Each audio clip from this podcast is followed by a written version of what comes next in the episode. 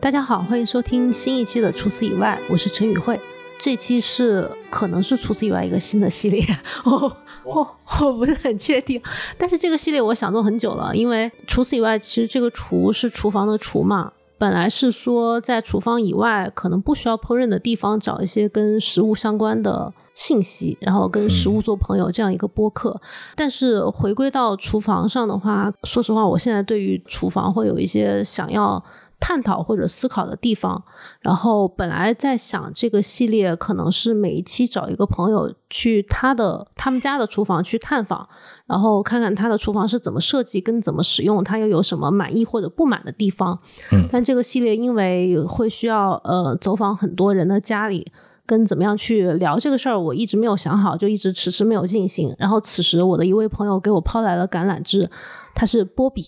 嗯，他跟我说他也很想聊一下厨房这个命题。要不你先自我介绍一下，啊我再继续啊我的那个 OK 啊，大家好，我是 HB，然后我现在跟这个话题相关的身份应该算是一个家装的设计师。家装设计师跟建筑设计师有点区别是吗？嗯，对，你要造一个房子，平地盖房子，你会需要一个建筑师。家装的话，就比如说你现在买了一个房子，你需要重新装修，相当于是做室内设计。室内设计师整个建筑的一个专业。嗯对，因因为我自己也非常喜欢做饭，嗯啊、所以在怎么设计厨房这个事情上，之前也有花过很多心思，也做过很多的实践。嗯，嗯，也到了一个点，就是说想倾诉一下。啊，对，似乎有些东西可以聊一聊。嗯，然后今天我就到了上海青浦区他们的这个自己装修的小房子里面，是在郊区的一个房子，然后在可见范围内自己做的这个装修工作非常的多，包括厨房内的岛台、柜子，呃，还有灶台，可能也自己改装了一下。嗯，然后刚刚下午进行了一些参观活动之后，现在我们就 坐下来在聊这个厨房。嗯对，然后我跟波比在对这个提纲的时候，可能因为我们俩在厨房这个命题上倾诉欲都极为的强 烈，洋洋洒洒写了六大页，我也不知道这个录音能够会聊飞到哪儿去。但是 anyway，我们现在就开始吧，嗯就好是的顺着我们那个提纲来，但是中间可能会时不时的跑偏，因为厨房这个命题它确实也很大，而且也非常的个人，有很多很涉及到很私人的领域。可能我们在中间在不断的碰撞的时候，会岔开到一些地方，嗯嗯，但是我们都想对厨房这个问题进行一个呃探讨的开始，嗯对。那首先第一个问题啊、我们不如先从我们自己现在的厨房聊起，因为波比现在跟婉莹、还有任宁和锵锵四个人在青浦区租了一个房子，他们的这个房子的厨房可能在有些朋友的时间线上也刷到过，是一个比较开放式的，然后。很多器具和器皿，还有工具都外置式的一个厨房，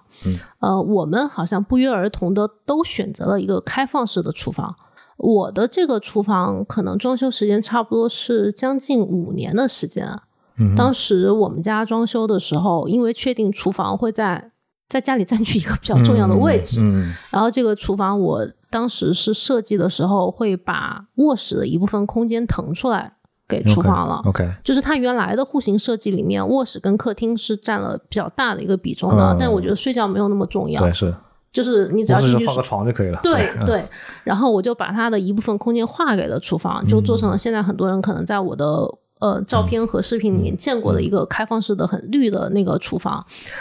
对， 你为什么笑？我啊在想很绿的这个应该怎么 解读？嗯，它其实就是字面意义上很绿。对对对。然后，但是我其实现在看到很多户型设计里面，呃，国内的来讲，嗯厨房还是一个很小的，在位于角落的，呃，空间面积很很狭窄的一个地方。这个情况是一嗯直存在的吗？就是从你从这个家装设计的角度来讲，我觉得就像中国的所有方方面面一样，处在一个变化的过程中。嗯嗯，像我们小时候的房子，那肯定就是厨房是一个，呃，你可以甚至说它是可有可无的东西。对，然后就是只需要满足它能够做饭这一个功能，有个灶台就可以了。嗯嗯对就是大家不愿意在里面多待，对对，它甚至不是一个很体面的地方。嗯，嗯，所脏以乱差的地方，对对对对，它占的面积很小，然后也很拥挤，功能也很非常非常的基础。对，嗯我感觉至少现在住在城市里的年轻人，喜欢做饭的这一群人，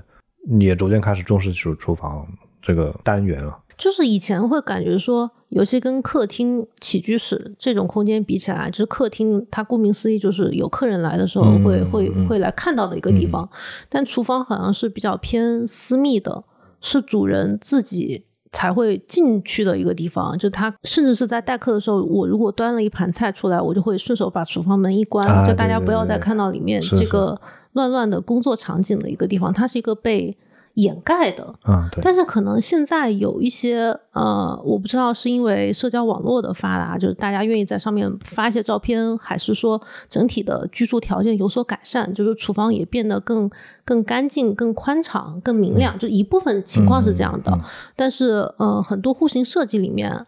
如果像像我们家就是，如果我没有在改这个户型的规划的话，它可能就是在一个很窄的，只容许一人通过的一个空间。就是这个我不知道，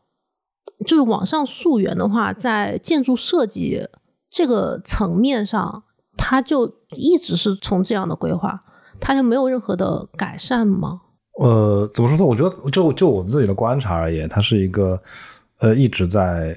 变化的这么一个情况。就比如说我们现在坐这个地方，呃，这个房子虽然是新翻修的，但是它的建筑的格局跟它最初那个老上一个版本的房子我是完全一样的。这是一个独立于主栋房子的一个单独的一个小房子，这个房子就是它曾经这个主人的厨房。它本身就是作为厨房的功能。对对对，你看，像这这个面积跟我们现在的客厅和卧室比，它并不会显得像，呃，你在城市里买到公买到那种公寓房那么小，对吧？嗯它其实面积还是非常 decent 的。就恰好是就是在曾经的某一个阶段，或者是说中国普通人生活方式演变的某一个呃切面上，像这种农村里的厨房，它其实面积很大的。嗯我小时候在农村住的时候，湖南老家住的时候，那个厨房也是跟呃也是比客厅还要大。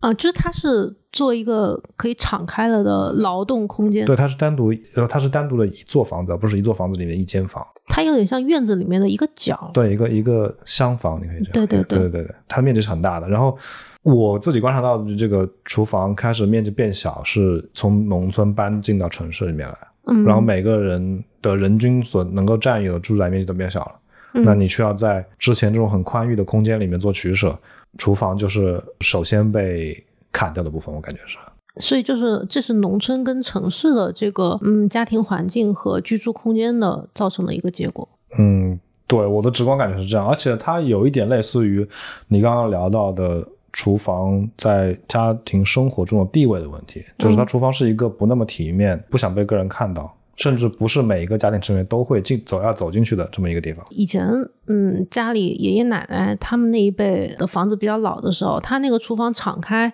它好像没有像城市里的，没有像九十年代、八九十年代城市里的房子那样规划，觉得厨房是一个相对私密或者劳动或者没有那么干净整洁的地方。嗯它的敞开是一家人一起劳动的，好像就会觉得说，反正一家人都一起在这里工作，他不会觉得有那么不体面、不干净的那种感觉，那种负面的感觉。嗯哼他那种厨房的敞开和面积比较大，是不是也有这方面的因素？嗯，可能是的吧。就是我我小时候住过的农村老家的厨房面积大，呃，它虽然面积大，但是不是每个家庭成员都会走进去，就是家里的男主人是就不进去的。是不进去的，做饭的妇女们会进去。那他们在厨房处理的工作会跟现在不太一样吗？嗯，我觉得是大于现在厨房的功能的，对，呃，甚至包括很多这种收拾柴火，因为我们我们我老家那个厨房里面是堆了很多柴的，甚至有很多这种存放食物，啊、呃，就堆了很多一个柜子的各种各样的，什么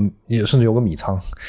对哦，还有可能有一个熏腊肉的啊，什么对，一个之熏类腊的肉地的地方。方，对，对是对的，对，就反正它的功能上是比现在的厨房要丰富来的，丰富的多的，甚至是，它有一些食物的前期处理工作可能是在自己家厨房进行的，对对对，因比为如农杀村鸡杀鱼，对对对，农村就是从农田到餐桌嘛，就是嗯你没有中间商帮你做任何预处理。嗯，所以它就需要一个更大的面积去处理这些食材。嗯哼我印象很深，以前我们家邻居可能处理那种猪肺之类的东西，啊哦就它需要接一个水龙头一直冲洗，嗯，然后那个水就是直接流向旁边的一个下水道，就不像现在城市里，你如果在自己家的厨房的水池里面洗嗯猪肺这么需要可能灌 灌洗几个小时的东西嗯是不可能的。啊，对，但是那个时候它是可以存在的，嗯但现在好像就是不管是厨房的空间还是功能，它是同步缩小了。嗯是，这种变化是商品房发展起来之后应运产生的吗？我觉得是集体生活模式哦带来的吧。哦，就是比如说我一个家庭的平均人口减少，呃，也包括比如说进城之后，大家都有了工作，嗯然后你工作单位有食堂，啊，对，其实你在家做饭的需求减少很多了。嗯啊、然后有比如说员工集体宿舍，虽然你住在自己的宿舍里，但是你吃饭还是单位食堂。嗯，有些没有单位食堂的也是，比如说一栋楼，哦一层楼共用一个厨房间。楼梯的那种厨对房你间，有你有住过那种房子吗？我有，老的这种办公楼改成的一个办公室，嗯一间办公室就变成了一个人家里面啊、呃然后它是集体厕所、集体厨房。对，我我们俩应该是同龄吧，我是八五年啊我的，八八年，啊，差不多，就是我小时候是我妈妈她那个单位，他们学校单位就把一个老的教室嗯改成了宿舍，然后教室中间的走廊就变成了厨房，啊，它厨房虽然是每家都分别有一个，但是跟集体厨房没有太大的差别，因为油烟都是混在一起 的，就是对就是我们家的味道跟旁边是隔串的嗯壁家的味道是串的，就是今天炒辣椒炒肉，他们家放豆豉，我们家没 放， 就就是这种感觉。嗯嗯嗯对，那个可能算是，我觉得它不算商品房年代，但是跟你说的这个生活方式发生了改变，是一个时间是契合的对一就个是年代。我们之前聊的这种农村厨房，它是属于小农式的生活，就一家人是一个单位，你也不跟外面人打交道，嗯，你不会跟你的就是农村，你不会跟邻居同村人共用厨房，对，是完全隔绝的。但是你到了京城之后，开始到了那种全中国大家都过集体主义生活的时候，相应的厨房也都变成这样子了。嗯对吧？有，我其实有很多影视剧里面，像这种上海就老弄堂，大家还要争抢这个厨房的空间。对对对，那个时候跟后来的再呃分离商品房居住，好像又有一点点不一样。对啊，就是后来的商品房其实又是从集体主义的生活开始要往个人这边靠一点了，嗯那就没有那么集体主义了，这没有单位职工宿舍这种东西了，大家又重回到自己家庭里面，然后每个人又可以过就每家不一样的生活了。就是可能在农村的时候，它厨房虽然是各家归各家的，但是它是大的，是能够前置性处理更多的步骤和食材的。嗯但是在集体主义生活的时候，它厨房可能是不完全属于私密的，嗯不纯粹是私人的，是大家共用一部分。然后再往后过到每个人各过各的日子的时候，它又变成了私密的一个部分。嗯，我们应该都是完整的经历了这三代的变化的。对对对。对那你觉得，如果以你现在的这个年纪来看，你会怀念那个时候的厨房吗？我其实比较怀念农村老家厨房，因为那时候我小，我其实那个厨房对于我那个小小小孩来说是巨大的。嗯，是一个游乐场对游乐场，就而且有很多神秘的角落，那种柴堆深处里面有什么，我其实不知道的。啊。就是那个时候看，觉得厨房里非常丰富，各种各样的东西都有啊、觉得很好玩。那个时候你会尝试性的去厨房玩吗？或者会啊会啊，帮忙什么的？帮忙帮不上忙，因为我那时候太小了，嗯我住在农村的时候可能就小学还不到这样子，嗯啊就几岁。我开始自己进厨房大概是到初中左右，十几岁这样。那个时候已经是那种刚刚走出集体主义，就是我们家分到一个自己的房子了，嗯，呃，然后有一个自己的小小厨房了，啊，非常非常拥挤，三平米四平米这样。那个厨房是足够爸爸妈妈一起工作吗？不过就是一个人进去，就进两个人就完，那两个人就没有办法转身，就是它没有动线可言。对，没有动线可言，就嗯只有一个站位，站进去那个位置你就就是就满了。我现在在想，就是是不是我们设想的这三个时期的厨房，因为我们俩都是湖南人，准确的说都是长沙人，所以可能我们俩有一些共通的记忆。嗯，我不知道其他地区的朋友会不会有不一样的回忆，就是也可以说一说。但是，但是可能那个时候的物质生活相对没有那么丰富，我猜想大差不差，对我可觉得能很都平是这均样。我觉得对，很平均，就是呃可能分农村和城市吧，可能分的比较明确一点。我们俩算是城市人，嗯对吧？虽然有一些农村生活的经历，但是我们其实过过城市里面集体主义生活，再到这种商品房经济的这么一个阶段的。嗯农村里的话，它可能没有那么明显。嗯，比如说三十年前的农村跟现在农村的生活方式，就厨房这件事情上可能差别不那么大。嗯啊，你像我们村里其他这些家里的厨房，就你现在这个青浦这个村里，对，都还是烧柴火灶的，就是跟我小时候看到的农村厨房是一样的。你那个时候会觉得别人家厨房跟自己家厨房有啥区别吗？小时候都没有去过别人家厨房，就是没有人做客会去钻到人家厨房里面去，哦，对吧？我我我有一次，我小学的时候吧，我就放学的时候带着几个同学回家，嗯，也不可能跟家里提前打招呼，没有电话，没有手机，说有客人要来。然后我妈就突然不知道从哪里能变吃的给同 学，她又从厨房里面摸了两根黄瓜，就是洗干净，就是 OK 招待我的同学。 然后第二天再回学校的时候，我同学就说昨天在宇慧家吃的零食是黄瓜，然后 大家就觉得这个事情很搞笑。 我当时突然意识到，可能我们家厨房比较单调，就是纯粹是为了做饭而存在的啊，就相当于拿个菜出来了嘛。对，嗯因为因为番茄跟黄瓜，我们小时候会把它当成零食的。啊、黄瓜是这样，经典场景是今天炒菜吃黄瓜，我妈切黄瓜会会切一节给我，让我呃，拿去先吃。吃， 还有藕也是这样的。对对对对对嗯对对我们家也是。但是我后来突然意识到，厨房就是厨房，它就是备菜，对就是那个时候是是这样子的。但是是的我现在没有特别充分的想象，这也是我想开展这个系列的。播客的一个原因就是，我想知道其他人印象中的和现在生活中的厨房是怎么样的。但是，anyway，就是我现在想象中，就是当时的厨房，大家的理解可能是类似的。你觉得大概到一个什么样的时候，厨房设计或者厨房的概念在大家印象中会有一些区分吗？我觉得就近几年吧，呃，可能二二零一零年这样，甚至是呃，更晚一点，对。就我自己的经验而言，我是从自己独立开始自己住，才开始重视厨房这东西的。就我之前上学嘛，上学就在宿舍，然后吃饭就食堂。呃，嗯留学的时候开始有做饭的需求，嗯，啊、开始重视厨房，但那时候没有条件，就是你租的房子是什么样的，你的公寓是什么，就是给你也什么没得选，对，但是很有幸的是，我在那个时候体验到了新式的厨房是什么样子的。我在德国啊、然后我我自己租过房子，也住过学生宿舍。学生宿舍就是那种可能现代化版本的集体厨房，一大间就一层楼共用一个厨房，一大间，那个房间很大，大概有半个篮球场那么大，那么大，那对那有几个灶呢？呃，四个灶，每个灶两个灶也，呃，一层楼大概住个二三十个人吧，这样。大家是可以充分利用这个地方的，呃，就随便用。然后它就是、嗯、每人有一个小柜子，你的嗯东西都放到柜子里，一边是橱柜，然后另外一边就是摆了沙发、电视、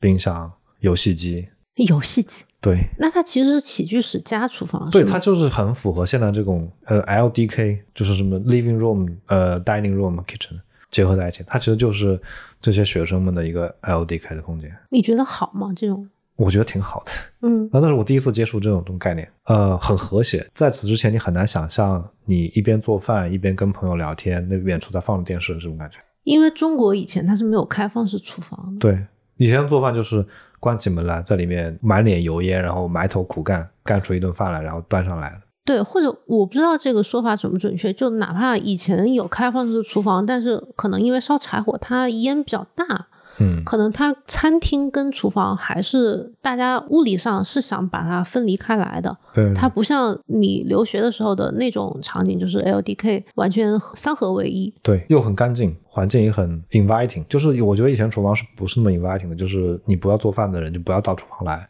嗯不管是因为厨房面积小，你进来站不下，还是因为这个地方很脏，油烟很重，嗯你没有必要进来。啊、嗯，都不那么 inviting。就是我在留学时候接触到的厨房是非常的 inviting 的，你你甚至不需要做饭的时候，你往那一坐，跟旁边在做饭的同学聊聊天，也是一个很有意思的事情。你觉得那种干净和 inviting 的感觉是西餐和中餐烹饪区别带来的吗？就我恰恰觉得就不是，哦，嗯是比如讲，因为因为我设想可能说，你说很干净，因为它的西式的烹饪可嗯能会有一点区别，而且可能它比如说，呃，我做一个大家可以马上 share 一起吃，嗯这种感觉跟中餐的那个上菜的逻辑可能也有一点区别。我觉得区别没有那么本质，可嗯能会略有区别。比如说我那些做西餐，他们呃做意面煮那种浓汤的那种，嗯也弄得挺脏的啊、啊，但是我们我们公共厨房有一个规的，就是你在用之前和你用结束之后，这个干净程度要保持完全一致。这是大家默认遵守的一个规则。嗯，就明明写的规则，哦，啊就贴在那个门上。对，然后你如果没有做到一致，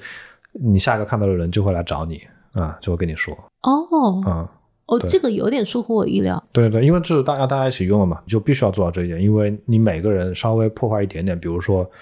我今天做顿饭，我在那个灶台上溅了一点点这个油油点啊，我现在不去擦，虽然我看是一点，但每个人溅一点就是一灶台的油。你觉得这个习惯对你现在保持厨房的干净跟不被外营批评有好的影响吗？有啊有啊有啊，就是卫生习惯其实是那个时候养成的，对，是的，呃，卫生习惯是包含在现代化生活方式里面的小小的一环。因为我们家迄今还有一个矛盾，嗯，就是我是负责做饭的嘛，我老公是负责洗碗的，嗯但他洗完碗之后是绝对不会擦灶台的。哦，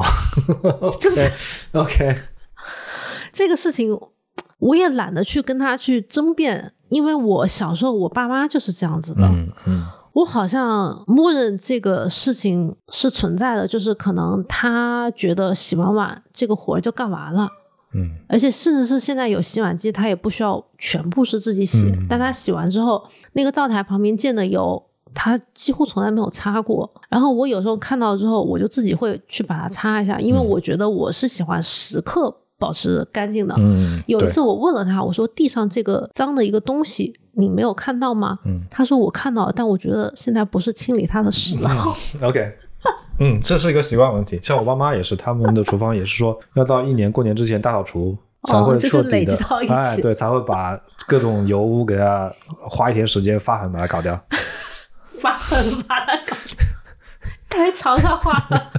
对吧虽然我们今天完全没有诉苦，但是你这个发狠也非常的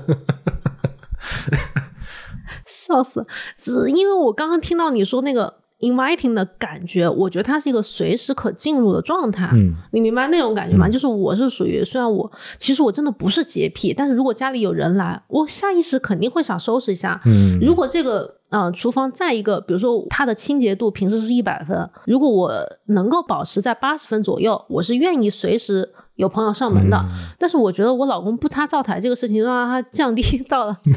六十就分，六十分的时 候，但是六十分这个就是到了我的一个底线，我嗯就无法在此时随时有人上门。但是你说的那个 inviting 的感觉，我就觉得好像是他可以随时进入这个空间，嗯对就其是他人。是我觉得这个给我的感觉非常不一样。对，我不知道是因为当时你们厨房的这个公共规则所约束的，还是说大家都有这个意识，嗯呃，去维护的，或者是因为这个东方和西方的生活习惯有一些区别，就嗯大家会觉得我进入到这个私人领地没有那么大不了，嗯有可能种种因素影响之下，就是我如果随时家里有客人来，我希望他看到是一个干净整洁的厨房。嗯，我特别理解以前 大家不愿意客人进厨对，房是是，的对，那这个就心态，这是一个呃很多因素杂糅在一起的结果。嗯嗯，就包括普通中国人对什么是干净、什么脏的认知，比如说墙上溅的这个除灶台上溅的油，你觉得是脏的，对吧？嗯，但是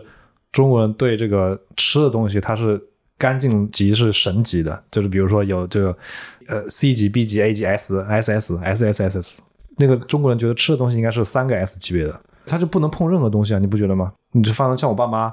他们只要是个吃的东西就不能碰任何东西，碰到任何东西它就脏了。就我们建了一个这样的模型，这个一个两个任何两个物体之间，它都有一个脏和干净的比较程度。你的意思是说他吃的东西，比如说我手摸一下就不行了，是吗？对，啊你就必须要把手洗到三个 S 级的干净程度，你才能碰三个 S 级的，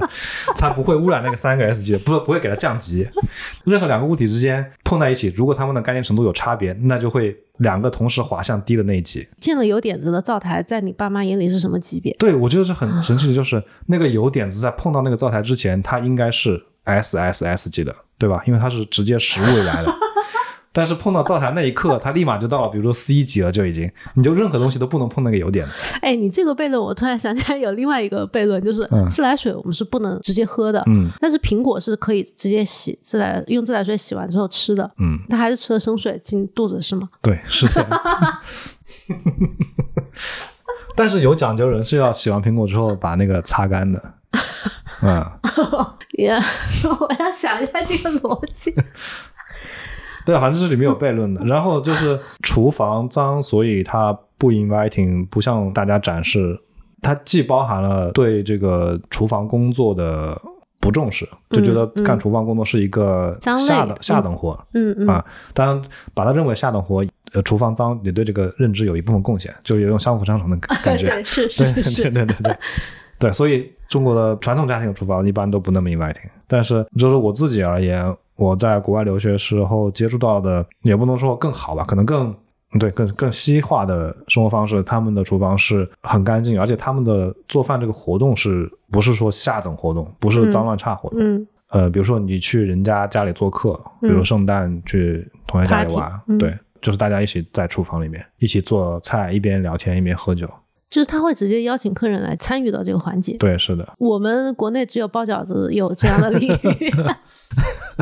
是，甚至这个大家一起包饺子，他都不是在厨房包，他是在哦，对，客他是厅在包。客厅包，对， 对，呃，只有那对个对对下饺子这个成为了脏乱差活动的下饺子这个环节在厨房进行，我今天到你们家之前，你们厨房收拾过吗？没有。哦，就是它本来就是这样，今天算比较乱了，对，因哦为就是于总刚刚做完饭还没收拾。但是我觉得它只是多摆了一些东西，可是没有多余的油渍之类的。嗯，对，我们做饭有个习惯，就是手边常备一条抹布，嗯，或者是叫餐巾就就是用到哪擦到哪。啊、对，就是有点像专业厨房里那种厨师腰间别个毛巾，嗯，他就是任何东西有溅了一点东西立马擦掉。嗯，那你觉得像这种把厨房的这个优先级提高，或者说我愿意更愿意对外展示，嗯，这个观念会得到变化吗？我觉得会啊，就是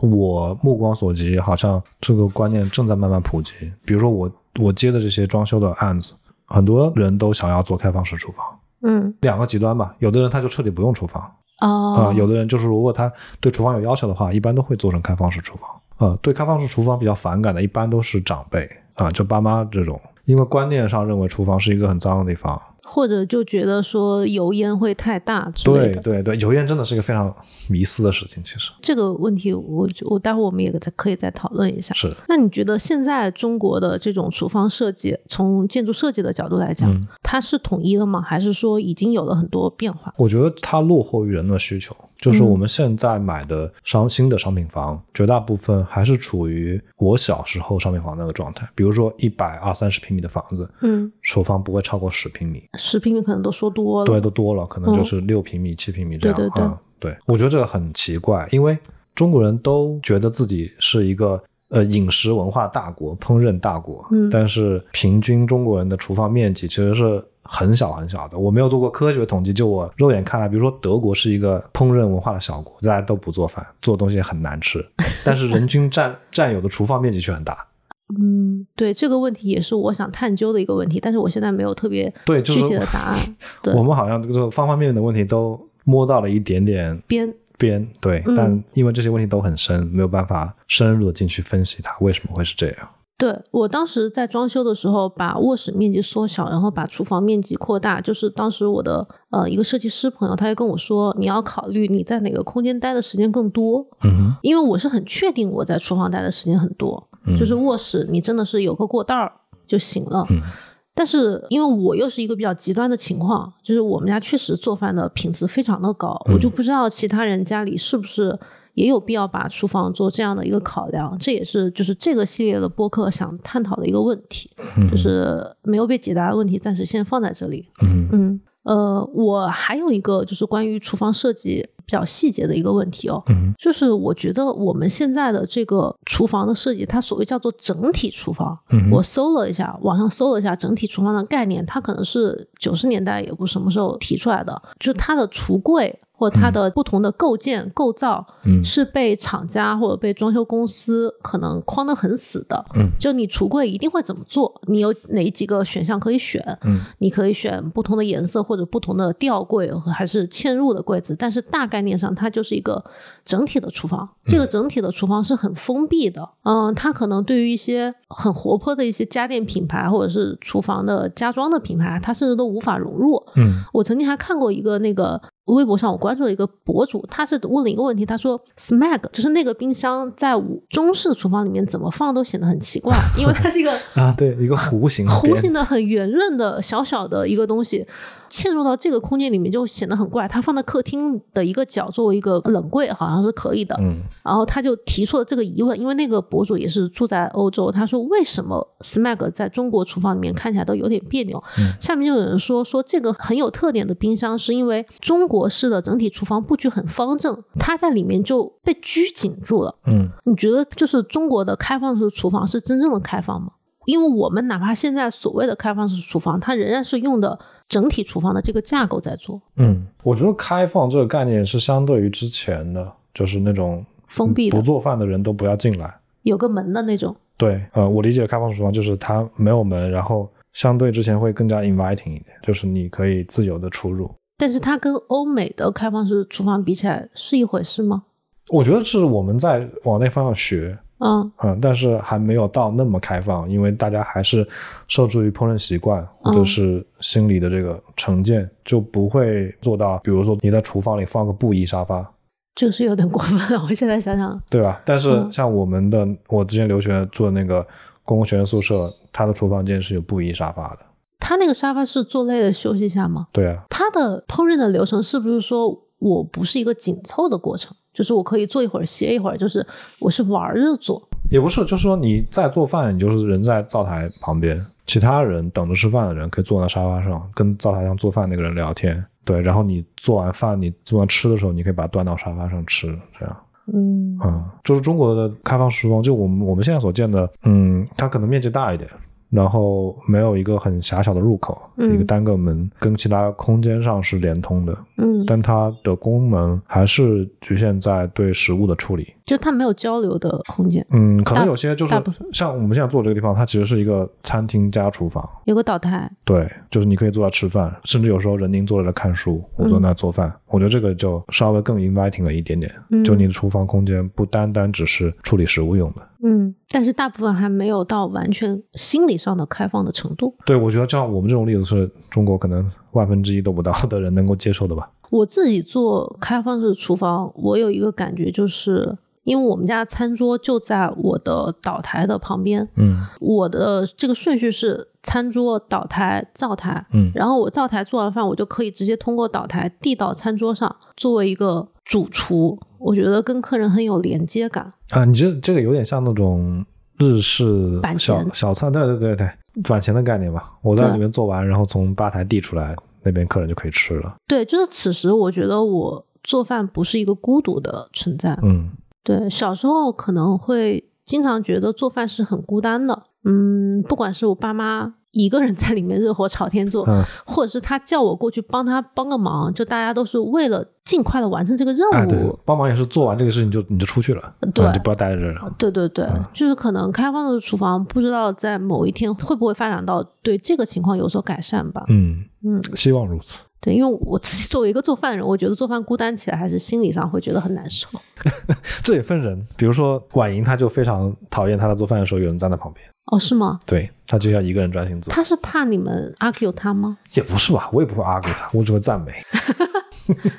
他真的不喜欢你们烦他。对，她就不喜欢有人在这儿。啊嗯就是刚刚主要讨论的是一些关于这个厨房在当代家庭生活中的地位，可能从我们小时候一直到现在这个年代，可能也跨越了大概三十多年的时间。就一代人嘛，就是对一代我人从我们小时候到现在，我们成为了使用厨房的主力。嗯，嗯那我下面想进入一个就是比较实操的领域，就是我自己设计过两个厨房，嗯，呃，因为就是自己独立居住过两个空间，设计过两个厨房，但是这两个厨房它肯定是不能代表所有的情况的，嗯可是我仍然想问一下关于厨房通用设计的所谓的打引号的模板，嗯就是这个有没有可以供所有人参考的一个地方？嗯，就是我先说一下我两个厨房的概况哦。第一个厨房是当时是住了一个一居室，嗯那个厨房只有三平米左右，它是一个一字形的，然后右边是橱柜，左边就只能过一个人。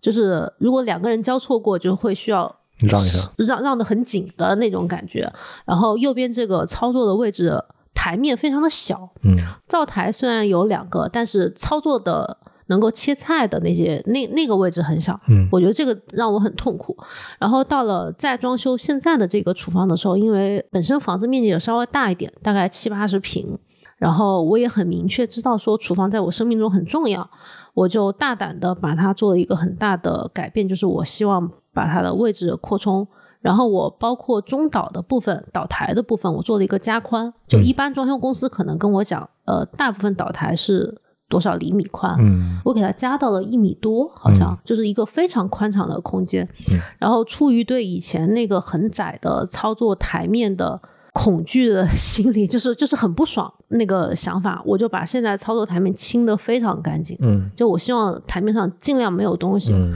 就是以前的一个 PTSD。然后一个灶台能做柜子就尽量做柜子，就是吊柜跟底下的橱柜，就是大概的设计是这样子。然后可能大型的嵌入式家电，比如说蒸箱、烤箱、洗碗机，嗯啊，这三个都有。在台面上摆了一个搅拌机，大概就是这样。但我现在我现在这个厨房可以说是一个 U 字形，嗯可是它是根据户型的设计来的，因为它能改动的地方并嗯不是很多。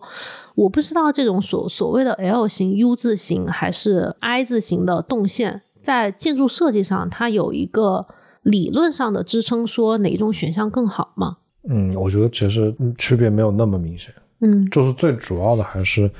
取决于你使用厨房这个人他的需求是怎么样的。嗯就比如说你是一个，如果你把家庭中做饭的这个人分等级的话，你是一个偏专业项的，就可能是素人到专业厨师这个线中间稍微靠专业厨师那那端的，嗯，所以你需要一个更大的空间。像专业厨师那样的，呃，能够施展开的一个地方，嗯对吧？你你刚刚跟我描述的那个状态，其实有点像我观察到的，呃，餐厅后厨的模式，对就是靠墙一圈是灶台、火头，嗯对中间有个大台面是切配摆盘这些，就就传菜的这么一个 buffer 的空间。对我其实本人是在之字形的走动对对对对，就是大大概是这种，就是我我观察的专业厨房是这样。啊，这个我无意中选择了一些一个专业项的，因为我那个时候并没有见过太多的餐厅后厨，一八年的时候装修的。嗯，我因为有过几段在餐厅打工的经历，所以我 有有偷偷观察过专业的后厨应该长什么样子。嗯，你觉得那种专业厨房的后厨，它本身对于嗯效率的提升，就是在厨房的效率的提升是有帮助的吗？我觉得是有的。嗯，这种专业厨房它怎么布置，它是经过多少代厨师、多少代餐馆呃筛选、淘汰、演化而来的，嗯对吧？就是怎么样布置对后厨的效率更高。你能说一下就是主要的区别吗？专业厨房跟家庭厨房在设计上，就是动线设计或者是模块设计上，就是我觉得主最主要区别是专业厨房，它以厨房的效率优先，它可以无限的扩容它的面积，或者哦是随意摆放它这、安排它这些不同的装置的位置。嗯，家庭厨房最大的限制因素就是我们买的房子原始给的厨房空间太小了嘛。就是客观条件对嗯局限对，了，你就叫螺丝可以做到长，但是你再做的再精致，它只有那么大地方，嗯。对吧？那我假如说都是八平米左右的一个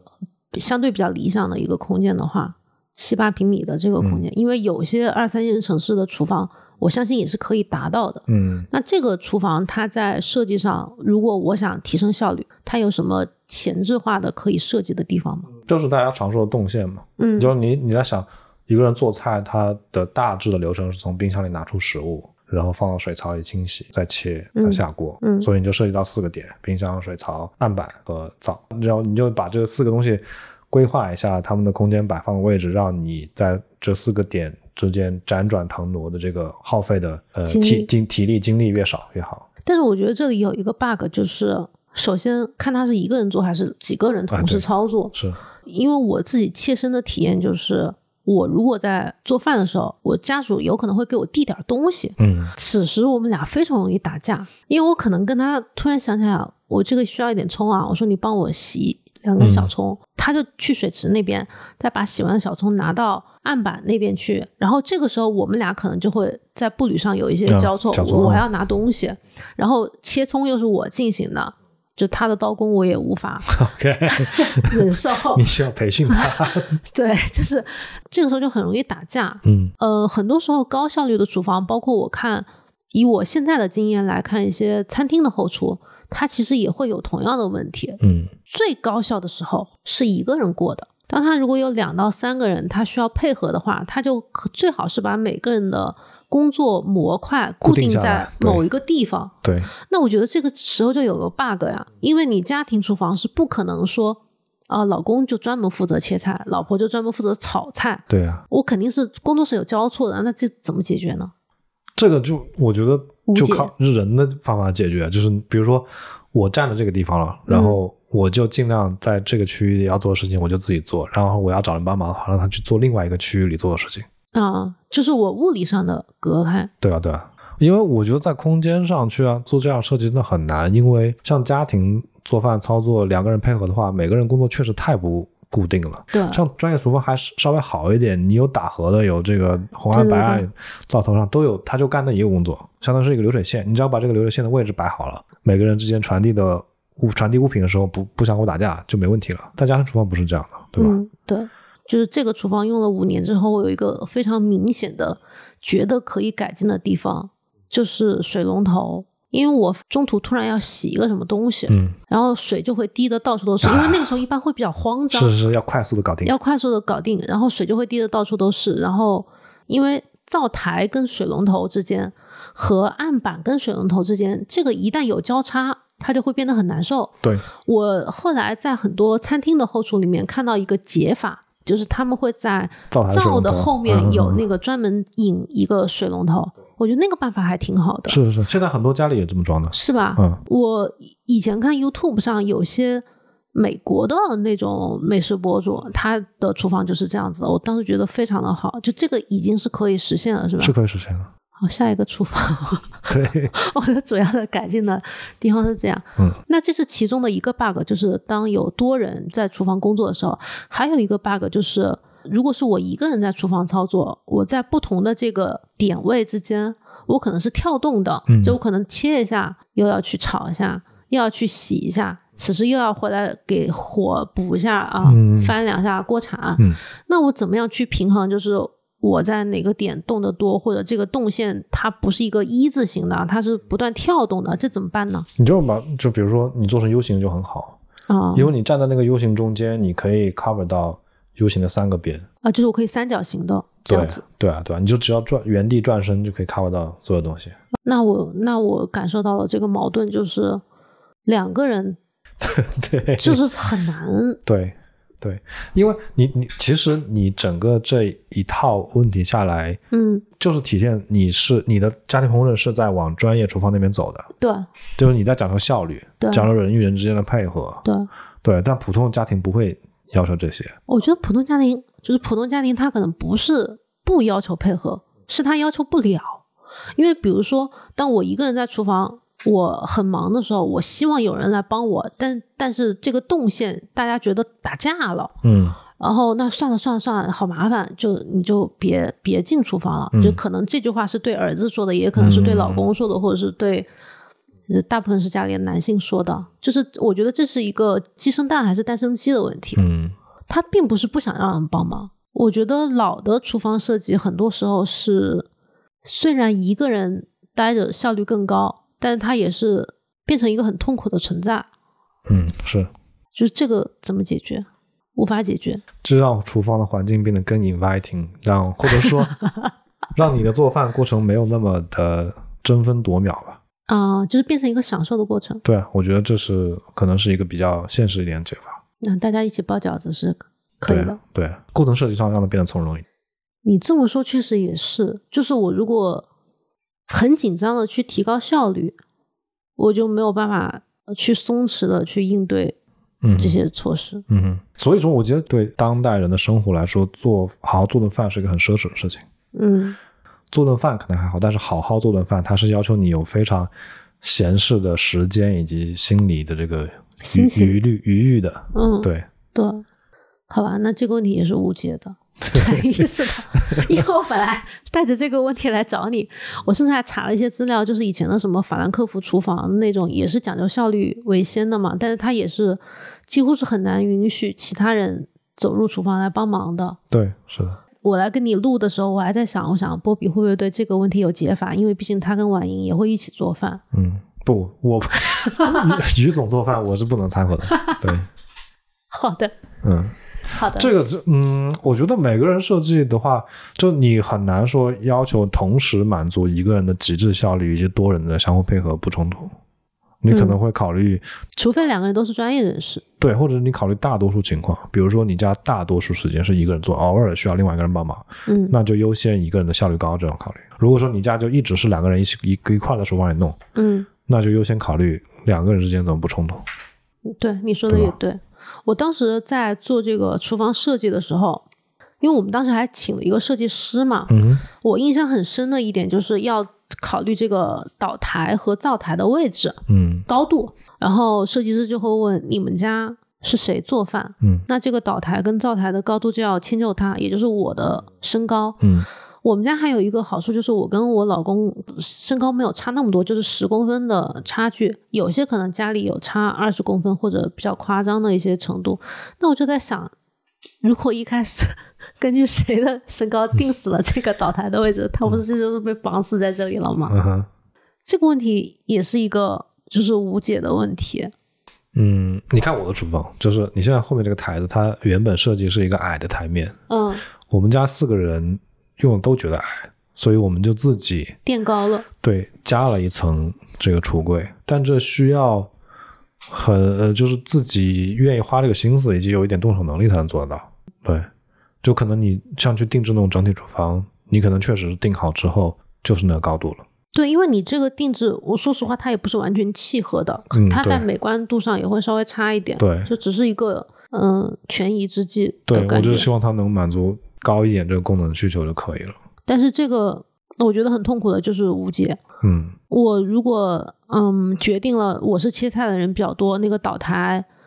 根据这个需求 迁就了我的身高，嗯，那以后就是我切菜比较多那也不一定，就是这个高度，你如果真的要调的话是可以调的。哦，嗯，就比如说你把厨房台面重新做一下，嗯降低一点或升高一点。对，其实这也带来另一个问题，什么？就是我中国的厨房它是不动的，从你入住到到这个房子，一直到你搬离这个房子，这个厨房几乎不会做翻新。哦，这个问题我我完全没有考虑过，因为我的概念里面没有厨房翻新这一趴。嗯哼，它这个东西是在国外的厨房是怎么样实践的呢？呃，就比如说，呃，我买了一个老房子，这个房子里面带了厨房嗯啊、然后呢，我不管出于任何原因，它尺寸不合适、功能不合适，或者纯粹太老了不好看，嗯翻新一下，把橱柜拆了，重新买一批新的橱柜，定一个新的台面装上去。但是这个成本会很高。嗯，高的是人工成本，嗯，就是材料成本不会那么高。就是这涉及到一个家装理念的概念，就是国外大部分的房子，它在呃做厨房的时候，它不是做那种做死的橱柜。哦，就比如说，你看我们现在这个，你后面那个橱柜，原它原来这个部分是用水泥给它直接砌在墙上的。呃，中国有不少的厨房都是这么做的。是所以你要换这个橱柜的时候就，除非把这个砸了，对然后你墙上就会有不可修复的痕迹，嗯嗯，就很麻烦。但是，嗯，你像比如说宜家的橱柜，它是独立的柜子放在那了，然后可能墙上打个螺丝就行了。你当要换的时候，你就把这个橱柜直接拆掉取，下来。再放一个新的橱柜放那就行了。你甚至可以拆掉其中某一个单元，把那个单元买一个更高一点放在那儿，你就让其中一节变高了。哦，对，但是我们装修的时候，嗯可能不只是我，很多家庭都是这样，就是装修的最大头的一个硬装的，就是橱柜这一部分。嗯，而且它定死了之后就很难改，包括它的尺寸和它的框架，甚至它要嵌入一些冰箱或者是水池的那个尺寸。嗯就如果一旦但凡这个东西弄错了，就会后期就会很想死啊，因为你改不了。嗯哼。这种观点是落后的，是吗？嗯，我觉得不是不算落后吧，它可能更加呃，在中国的那种居住模式下，它成本更低的，就是因为我们很少有一个房子能住五十年、七十年、八十年、一百年这样，嗯，所以你这套房子这个厨房装修过后，它就是能够陪伴你整个居住过程的。你很你就不会想到它要 re-innovate 啊、就是不会想到它要就重新翻新或者是提升改进，嗯，你可能改进的时候就是房子转手到下一任主人的时候，他可能要拆掉重新来过，嗯，对，反正它也要拆。对，它就不会有这种呃局部的改造。呃，你你整个台面，比如说有一节台面，它因为龙头漏水泡坏了，嗯我把那一节橱柜拆掉，换一个新的一节，这不存在这样。哦，对，你要么就整全部整个拆，要么就是放那这继续忍受。我感觉这个东西在家装行业，从家装行业出发，它应该也不会改。因为对他来讲，他是比较挣钱的。嗯，我觉得从需求上来说，可能会有一点点改的苗头，虽然还没有这个苗头没有显现，因为我觉得往后我们住房子不会像之前那样十年就换一手，十年就换一手。 我 有一种你在影射什么东西，但 我但我不敢，但我没有不没有好没事说出来的 没有感觉。 没有任何意思，字面意思，对啊，呃，类似于这样。所以，当你在一个房子里会，你的心理预期会住它更久的时候，你也许会让呃外设的这部分，比如家具，嗯，不像之前那样做得那么死。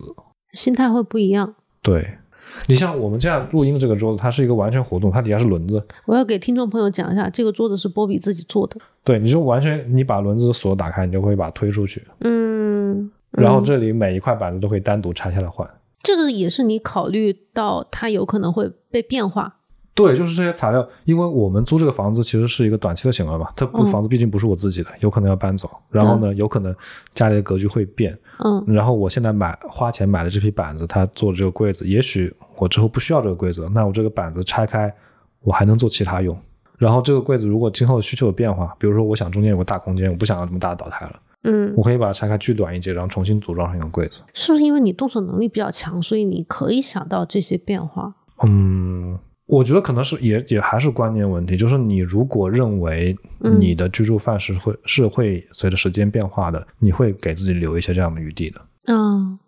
我理解你的这段话，其实有一个解释，就是有一段时间网上会有人说房子是租的，但日子是自己的，嗯所以大家会花愿意花一些时间和金钱在软装上面。嗯就他租了一个房子，但是会花一些时间把他的某些格局或者是某些装饰部分改成自己喜欢的。嗯可能你在厨房上面的实践是契合这个理论和心态的。嗯，有一部分相似，但我觉得可能跟你说的那个可能不完全一样。嗯我觉得是因为我从小来的生活模式是变化非常大的，嗯，所以我对未来的预期也是觉得我的生活方式是会不断的变，嗯以及我是很乐于见到这种变化的。所以我，比如说我，我如果真的有个自己的房子，我不会想做那么多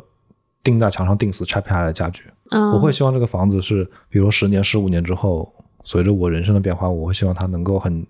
简单的就改变另外一种格局。就是你会接受自己的人生是充满变化的。对，而且我对房子是比较长情的，我不会想说。呃，我买房子之初就觉得这个房子住几年我就走了，我就不用去折腾它了。你既接受变化，又很想在这个空间里面很长期的去跟它共同持有。嗯，共同对持有这种这种词，我是怎么冒出来的？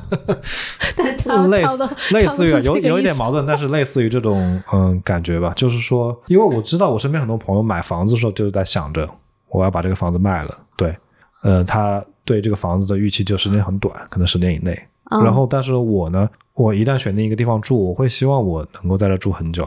但同时这个住在这儿的时间，我会预期我我的生活方式会有变化，我不希望。我在住这个房子的第一天把这个格局定好之后，我接下来十五年、二十年就一直这样，都一直这样。对，嗯，就是你有随时可以接受变化，对，你这个心态是我见过的不太常见的一个，但是又很健康的一个心态。哦，我我我绝对是很少数的那种人，对，对，因为大部分人可能就会也有一部分说是我就愿意在这个房子里面一直住着，我不想改它，我不想动它，就是省事儿嘛，一劳永逸嘛。对对对，对，也有一部分就是我可以一直换我居住的环境和空间，嗯你是介于两者之间的。嗯，对，就是比如说，我们回到做饭这个事情上来，嗯我小时候我所见的我爸妈的烹饪方式和我现在的烹饪方式已经完全不一样了，嗯，所以以不同的烹饪方式，你对应的厨房的格局的布置也会是不一样的，嗯对吧？所以你你你看，我现在才三十出头，就已经经历了这么多，比如说我真正开始自己做饭，可能到现在十几年这样。嗯就已经有很大的变化了。那我接下来的十几年，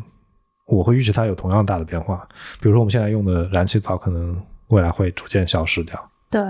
对。然后我们现在用这些电器什么的，未来也会逐渐会有更新的产品出现，这这直接淘汰掉很多东西。这个东西它也是无法预期的，对，有道理。你这个有给我一个启发，因为我有一段时间是不太愿意买新的厨房家电的人，啊，就是当然我有一个很现实的问题是，我不希望展现在我的读者面前是今天一个新的厨房家电，明天是一个新的厨房家有 点电。像带货博主是吧？对， 就是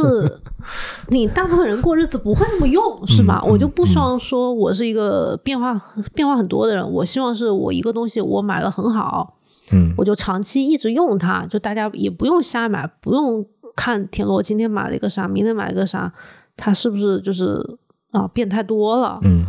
可能你哪怕多花一点钱，你买到一个趁手的好用的，你可能冲着五年、十年去用它。我是这种观点，嗯因为我也不希望起到一个很坏的示范的效果。嗯对，所以，但是你你说的这个点有有启发到我，就可以接受一些嗯未知的变化。嗯哼包括我自己，其实你刚刚说到烹饪方式这件事情，嗯我也有一个观察，呃，因为我们现在国内是城市越大，厨房越小，可能越是大城市的人，他做饭的频次和机会会变得越来越少。因为且不说他的工作时间和整个这个城市规划带来的一些问题，还有就是可能他的做饭的意愿没有那么强，嗯，它也有很多预制菜，有很多出去餐厅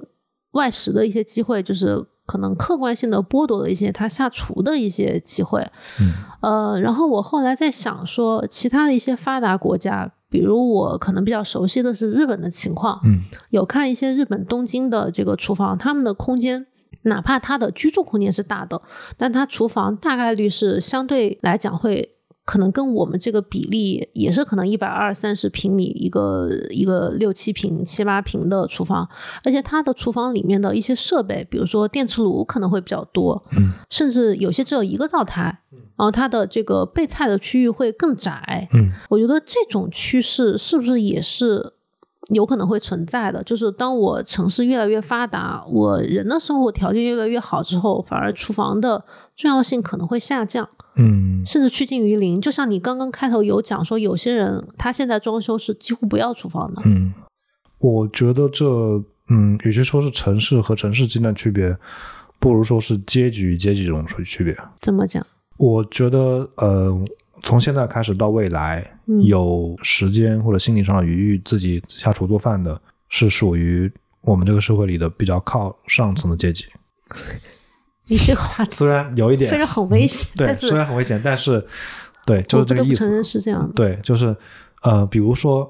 我们的爸妈，他们嗯作为，比如长沙，呃，退休的退，休的人，他们有充分的金金钱和时间嗯来每天做饭。嗯呃，但长沙可能在长沙工作奋斗的那些白领，嗯或者是嗯、呃、工作更基层一点的，比如说像外卖员、快递员、保安这些人，他们就不用不用说自己做饭了，可能就好好吃顿饭的时间都没都没太有，对吧？嗯所以厨房对他们来说就是一个奢侈品了。嗯像我们两个这样能够有一个自己呃去精心布置的厨房，我觉得是这是这么算设算计，算算是比较奢侈吧 对。可能说，就我们这个两个年纪来说，可能周边人也也有不少有这个条件了，嗯啊。但是对比说，我们处在这个大的群体中，就是在大城市中间打拼的年轻人，能有这样的条件，我觉得是比较奢侈的。嗯所以说，我觉得未来趋势可能就是这样，就是说，嗯，有足够充分的时间和和金钱资源的人，他们会有随心所欲布置厨房，以及精细的去研究厨房的演变，去呃拥抱厨房的变化的这种余裕。然后，大部分处在这种奋斗阶段的人，他对他们来说，快速的解决吃饱或者上升一点吃好这个两个实际的问题，是比去折腾厨房要更现实的。然后他们这些需求可完全可以被将来可能更发达的这个餐饮经济所满足。对，钱花在哪儿不是花呢？对，反而自己做饭是成本更高的选项。嗯嗯，这个又说到我很痛苦的一个 点。你你那个在家装的时候，把厨房几乎摒弃掉的客户是是什么类型的呀？嗯，最近有接到一个案子，就是上海这边的金融白领，啊、他就没有时间好好吃饭，他就非常确定厨房在他的生活空间里对可以趋近于零。他买的房子带了一个厨房，但他嗯说、这个厨房你放心，我绝对不会踏进 一步的。 这么笃定吗？对，他看看我的公众号还有用 吗？我就很痛苦这一点啊。嗯，嗯我懂。我甚至有时候会在设想，像他们这样的厨房里面，比较标配的厨房电器可能是微波炉啊对和那个空气炸锅，嗯，甚至这两个都不是标配，就外卖才是标配。啊、就微波炉都不用。对对，微波炉都不用。但是反正就是可能微波炉是底线吧，对我对觉得对就对加对热对一对下对这样对的有东个西。冰箱啊，冰箱可能是 冰箱很重要对对冰箱冰箱很是重要对，对，然后像我的这个厨房空间里面，我就会把我甚至蒸箱跟烤箱我都是分开的，都没有买那种所谓的一体机。嗯我就希望它各自发挥它的最重要的那岔开个说一句，我买过功一效个一体机，非常非常悲 剧，是不好用是吗？完全不好用。是容易坏吗？还不是，它蒸和烤的功能都不能做到让我满极意，呃，不是说不是说极致吧，让我满意都不行。就是说，嗯它是一个蒸烤一体机，然后烤的功能它那个温控不准，比如说哦设定二百三十度，它其实只有可能一百九十多度。然后蒸的功能就是它会积水，因为它没有那个蒸箱那个排水器的那个功能，所以它就会积到那个烤那个蒸箱底下一一盆子的水。哦，但蒸箱底下都会容易积水不，它它那个底下本来是放那个那个烤箱的底，它其实是一个，哦然后就是那就积了很多水，嗯，哦，这两头不靠。两头不烤，对。 OK，就是我愿意在厨房花时间的人，我是会倾向于把这些东西分开使用的。嗯，嗯，刚刚其实也有聊到一点我们对未来厨房趋势的一些看法吧。嗯那如果我们刚刚像你那个客户，我设想他的最低配的厨房家电是微波炉，嗯然后我的厨房家电我可能就会选就比较多， 就可能烤箱、嗯烤箱、洗碗机、蒸箱、搅拌机这几个是主要的，嗯但其他的我都力所能及会用炒锅和其他的锅来进行。如果像你这样做饭频次的人，嗯我放眼望去，你们家厨房小家电还蛮多的，嗯，甚至有分开的吐司机和烤箱，这个是微波炉吗？下面是微波炉，上面是个小烤箱，这个是个吐司。就是吐司机跟小烤箱还是分开的，对，这个主要是因为我们家的人员构成，就是我们是两个家庭拼在一起。啊， 就是各有各的那 我对我跟婉莹是是没有那个没有烤箱的，我们之前只有一个嵌入式的那种蒸烤一体的。呃，婉莹之前喜欢那个烘焙，但她现在已经弃坑了，正如她弃坑咖啡一样。对，所以烤箱就没有用了。嗯然后吐司是因为我吃饭是一个比较偏西式的人，我早餐不太喜欢吃中式的东西嗯，啊，所以有呃这个长期恒定的烤吐司的需求。所以就是这个在你们家使用频次是很高的。对，吐司炉是很高的，嗯，其他还有哪些是新兴的厨房家电吗？就是空气炸锅，一般拿它来做什么呢？就是各种需要烤和炸的步骤，我觉得都可以。这种比较通用一点的，比如说要和朋友喝酒，你也做个油炸花生米啊，下酒用，那我就会用空气炸锅，因为会比呃自己在火上去炸花生米要容易把控，不那么容易糊掉，而且也比较省油。它其实是烤的花生米。对，其实就烤的花生米，但是它能够炸到百分之九十的程度，像油炸的花生 米。嗯，对而它且心理安慰比较健康。啊，对对对，心理安慰是个重要的加分项，对。然后比如说，呃，像加那些速冻食品，比如说，嗯，那种我们买了很多冷冻的那种馅饼，它其实是烤饼，但是它冷冻之后塑封好，一个个卖给你。然嗯后我们加热的话，它推荐的是在锅里烙，但锅里烙就很慢嘛，它锅里烙是那种撑，其实是对对对饼，撑就是类你的。要拿个平底锅去烙一烙，对嗯，那那样就很慢，所以就把它扔到空气炸锅里，定好时间，定好温度，嗯到时候来取就直接有就可以吃了。然后一些食材的预处理，比如说茄子这个东西，如果你生的下锅，它会非常吸油嘛，嗯就传统做法一般是把它蒸一下，断个生就不那么吸油了。但是你如果不想加蒸锅的话，放空气炸锅里，我觉得也是一个不错的选项，我觉得挺好用的。嗯，我一直没有用空气炸锅，就是就是我的视角是这样子的。当我写每一个菜谱下面都有人问这个用空气炸锅行不行的时候， 你内心难免会产生一点叛逆的情绪。不行，而且最过分的是有一次做了一个汤，嗯，都有人问这个用空气炸锅，这个有点先进了哦。我当时就是就是头有点炸，你知道吗？ OK，嗯，因为我我我肯定写菜谱是取一个最大公约数的，嗯嗯嗯就是大概率用锅，对吧？用炒锅，很多时候锅是每个人都有的，哦嗯是每个人都有的。我不能考虑说空气炸锅，我就算它是有一半的人都有，它应该也没有锅那么普及，嗯对对吧？所以它肯定是相对没有那么优先的一个选项。而且有些时候，因为空气炸锅它的名字虽然叫炸锅，但它的原理是烤箱的对，原理这，是个热风烤箱。对，所以当你要去煎一个东西，有人说能不能用炸锅的时候，你你就会想告诉他这个区别是什么。就是虽然不是不行，但是它有点差距。然后每一次都这么解释，就稍微有点累。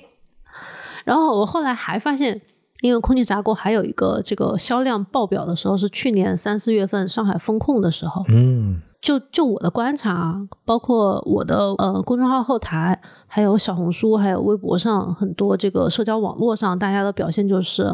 我平时真的不做饭，那我这个时候我也没有地方去吃，我需要吃炸鸡，需要吃炸薯条。我可能都没有到炸鸡炸薯条，它是烹饪技巧为零，哦，它就没有技能。嗯那这个时候对他来讲，可能最好上手的是空气炸锅。嗯然后呢，当时很多社区团购会有一些什么鸡翅啊、薯条这些东西，因为相对是大件又管饱的一个食材，嗯就会分配给大家团购。买回来之后，锅都没有，有些人嗯盐都没有。 见过最离谱的，他说那空气炸锅炸一下，这是对他来讲最简单的一个方式嗯是，而且在那个情景下，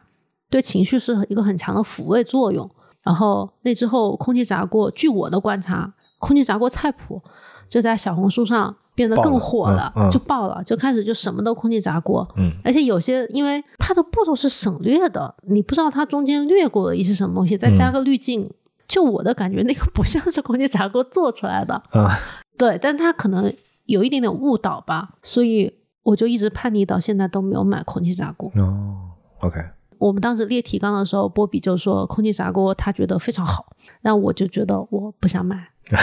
就是在列这个。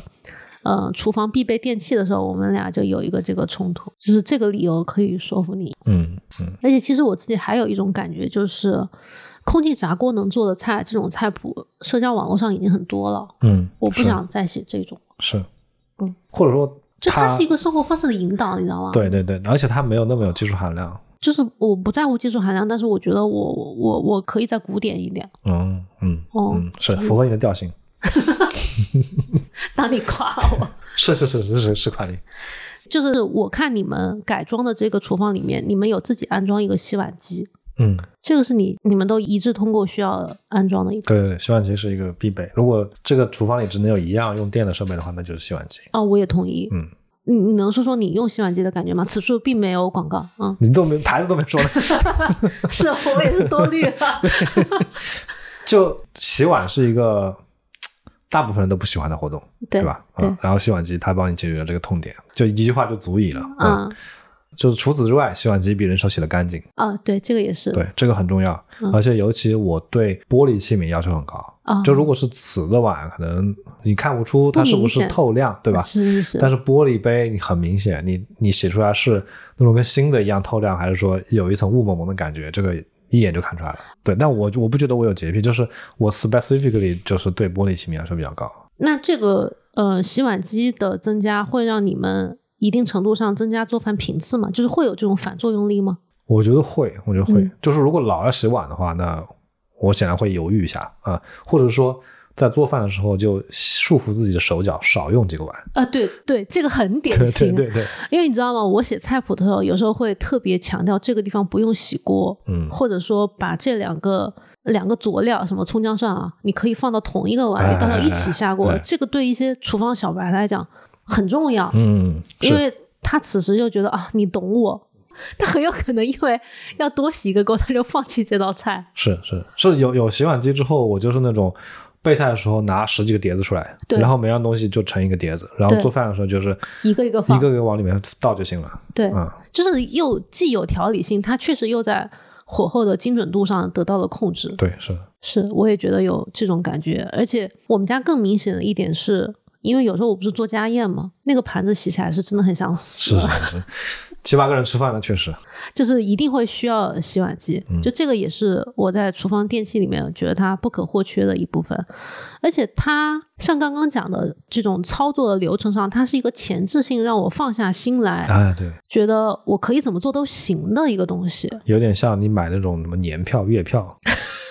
你可能买了张年票，并不会去那么多次，但是买买的就是一个安心。对对对，而且我看有些人他是独居的嘛，嗯他会觉得说洗碗机容量一般会偏大，嗯那我用起来是不是很浪费？我的感觉是，只要它装满一半，啊该用就用。是是是，对，就是心情愉悦比什么都强。啊，对对，对我甚至觉得洗碗机没有手洗费水。哦，它好像科学的讲，确实是这样子的对，。甚至我觉得就是装一半都没有手洗费水。对我突然觉得，像洗碗机跟冰箱这种现代化的家电，我回头应该单独聊两期，嗯就是它是很有时代意义的东西对，。是的，嗯，还有一个关于厨房设计，我们俩理念差异非常大的地方，嗯是我走到你们家的厨房，我觉得它是所有东西全部展开的，几乎所有的锅碗瓢盆，包括一些滤网和厨房小工具。嗯，所有的调料的酱油的罐子，我刚刚就默默的在数，那里有几瓶酱油，甚至有几瓶是我很眼熟的。那个应该是看我推荐买的那个嗯也不少，应该是你看你推荐的，就是这些东西是全部裸露在外面的，嗯还有一些小家电。这样选是因为比较喜欢这种风格吗？扎卡风。呃，有一部分是审美的原因，有一部分是实用的原因。审美的嗯原因就是在于我自己喜欢这种 workshop 的感觉，哦，啊、就是我，这、是我所有的工具库，然后把嗯我工具全部罗列在这里，然后我也呃像做手术一样，那个推车上摆满了各种各样的手术刀，然后我嗯做的时候我就要什么我就拿什么，对。然后实用的原因在于我们的厨房是几个人共用的，嗯，如果是我一个人就 dictate 这个厨房，我可能可以把所有东西都收纳在某个抽屉或者某个柜子的某一个具体的地方，但是如果我们几个人共用，有一个问题是不会每个人都习惯这个就找不到啊，东对，西。找不到东西，所以所有东西暴露出来，比如说呃工具类就全部挂墙上，你就自己去看嗯，你要哪个你拿哪个，然后碗类就全部放架子上，嗯你要哪个就拿哪个，嗯就，不存在这个人与人之间的沟通的问题了。好直白的一个解决问题的方式。嗯你们这个厨房积灰吗？会我对我觉得积灰跟跟油烟两个人并在一起这样，是因为甚至它有时候会一加一大于二。对我每一次跟我的客户来推荐开放式厨房的时候，有一个问题就是积灰怎么办，油烟怎么办？对啊， 但我想说，就我自己的实践，我也自己设计过两个厨房，嗯就是我自己用的。我们最开始在南京居住的时候，呃，一七年买的房子，到我们二二年末搬离，然后这个房子从二三年初到现在，总共也七八年，我没有感觉开放式厨房有这个机会和油烟的问题。当然，有可能一部分的原因是，呃，做饭的习惯，就是我会随时保持台面干净，水是擦油。对，随时擦油。呃，另外一个是你需要去理解产生这个问题的原理。呃，就比如说油烟，我现在就很想拍桌子，就是对，要不是影响收音，我就对你你继续快。啊，就是油烟它是为什么会有油烟？因为因为我们知道每个人家里都有灶台上都有抽风机嘛，嗯，这个抽风机就是为了避免油烟这个问题的。是。所以你只要合理的用它，以及选一个合适的抽风机，选一个最大功率的，对你甚至都不需要最大功率，都可以避免这个问题。我因为我观察大部分人使用抽风机的习惯，他只要抽风机开着呢，他就觉得他在工作了，其实不是，因为你要排出厨房里的油烟，你需要一个空气的流动，所以你要在厨房的窗或者门那儿开一个小口子。就是我需要在旁边的窗户打开，是吗？就是你，你抽风机是在厨房把厨房的空气往外抽，那你对需要有一个让空气从其他地方流进厨房这么一个回路，你的油烟才会被带出啊去。比如像我爸妈，他们就不接受这个概念，他们就喜欢把厨房关紧，因为他们怕油烟跑 出来，同时要开抽风机。那这个它里面相当于形成了一个密闭的空间，你在一个，比如说你在你你把嘴对在一个玻璃瓶上往外抽气。你是抽不动的，因为你没有一个输入空气的选项，所以它空里嗯面空气不会流动，所以油烟不会被带走。那你这么说起来，其实开放式厨房抽油烟机应该是工作效率会更高，是对，吗？实际上你就我跟我爸妈之间的对比，他们是封闭厨房，而且做菜就关门关窗，嗯，开油烟机；我是呃做菜就开油烟机，顺带开一个窗缝。我的厨房是远干净于他们的，嗯，就是不管是那种最顶上的柜子，还是犄角旮旯里的那个角落，都 是没有摸起来不是油油的那种感觉。我觉得你这个对比很有意义是，是两种厨房的对比。我们家有一个对比，是我跟我老公的在厨房操作的对比，嗯因为我们都是用的同一个厨房，嗯，但是很奇怪的是，他用的厨房会很呛，就是油烟会很重。嗯我用的就是，你看，虽然我做很多种菜，但是并不会觉得油烟味很重。我后来观察了一下他的这个操作的模式是怎么样。他虽然每次在一倒油就把抽油烟机打开，但是他有一个就是他喜欢把油烧到比较老，就是冒很大的烟之后，啊、再下菜。他在下那个炝锅的东西，他的习惯就是炝锅的东西一定是一开始放，但我我是可能是有选择性的，我不是说所有的菜都是一开始葱姜蒜炝锅，嗯我可能是这个是肉丝先下，那个可能是嗯呃什么哪个笋先下，我是根据情况来的，而且我油大概率不会烧到它那么烟那么大，嗯所以它那个烧大烟再一炝锅，我每次就觉得啊，就给我 就给我呛回来。我觉得北方可能还有另外一个问题，就是你们经常是关门关窗的，呃，对，对吧？你像天气冷的时候，你是不会在窗户开个缝的。你即便是开放厨房，那你这厨房加客厅的空间依然是个密闭的空间，你的油烟机的工作效率没有那么高了。有道理。那我们家以后可以试试开窗，因为我们家里的温度还比较高。嗯，对开窗真的是个非常非常好用的技巧。嗯，除了有些地方那个消防过不了检的那个问题之外，我是绝对是支持开放式厨房的，就是在各种易用性上。嗯哼，对，但是我为什么没有把所有东西摆出来，是因为灰很重，啊，就是北京的空气这个质量的有有问地域题。性的问题是嗯我们现在安了新风，所以很多时候会好一点。嗯但是我们家还有狗毛，啊，就是狗毛如果跟我老公不擦的那个油就是粘在一起，我就很想死， 你知道吗老够所以我觉得这个是最后决定我们家的理想状况是台面干净的一个状况。。嗯 OK，对我因为因为像我做饭的话，我结束之后会把所有的菜面全部擦一遍，而且是就是我是不是用嗯抹布蘸水擦，是我有一个喷壶，里面是稀释的洗洁精，啊、那个是专门擦灶台、桌子、墙用的啊，就是喷一喷那个，然后再擦，就能够去除这一次做饭积累的那一点点、一点点的油污。我会用那种湿纸巾，就是去油很强的那种，嗯我对会那个也把可以，灶台还有那个抽油烟机，对，对包括整个台面，嗯对全部一张就就全部擦干对，净对。是的，是的，那我觉得这个也是。可能大家烹饪习惯不一样，或者所处的地区不一样，会有一些不同的借鉴意义吧。是的，嗯，今天我们聊的这个厨房设计，我的这个播客叫《除此以外》，我的设想是以此为契机，以后再访问一些其他不同朋友的厨房，他的厨房是怎么设计和使用的。波比的播客叫做《人间居住指南》，嗯哼就是我们这是一期串台的播客，你介绍一下，以这期播客为契机，你后面会聊什么吧？呃，我应该会聊更多，因为我很喜欢观察事物的变化。我会聊更多中国的厨房怎么从原始的那种农村土灶变到现代这个样子，以及未来会变成什么样子，这种嗯畅想。对，就是这个是一期串台节目，但可能我们未来会分成两个不同的线去走，嗯就欢迎大家同时关注《除此以外》和《人间居住指南》。《人间居住指南》应该也会有一些除了厨房之外的其他家居设计的一些讨论。行，那我们这一期就聊到这里吧。就是虽然这是一个讨论范围比较窄的一个一个讨论啊，虽然嗯波比是做家居设计的，我是长期做这个烹饪方面的一些可以说是研究吧，但是我们仍然代表的是一些个例。嗯，不仅是个人的，也是我们这种生活习惯的，也是我们出生的这个地域背景的，也就是居住区的个例。对，所以我很希望在评论区看到更多元的讨论，以及我也希望以后会进到更多不同的厨房，就是我们俩的成长环境有点太像了。嗯，对，是的。这以后会想进到各种不同的厨房去看看大家不同的使用情况。就这个系列的第一期是这样子，嗯欢迎大家收听。好，那这期就到这里吧，谢谢波比，拜拜。拜拜。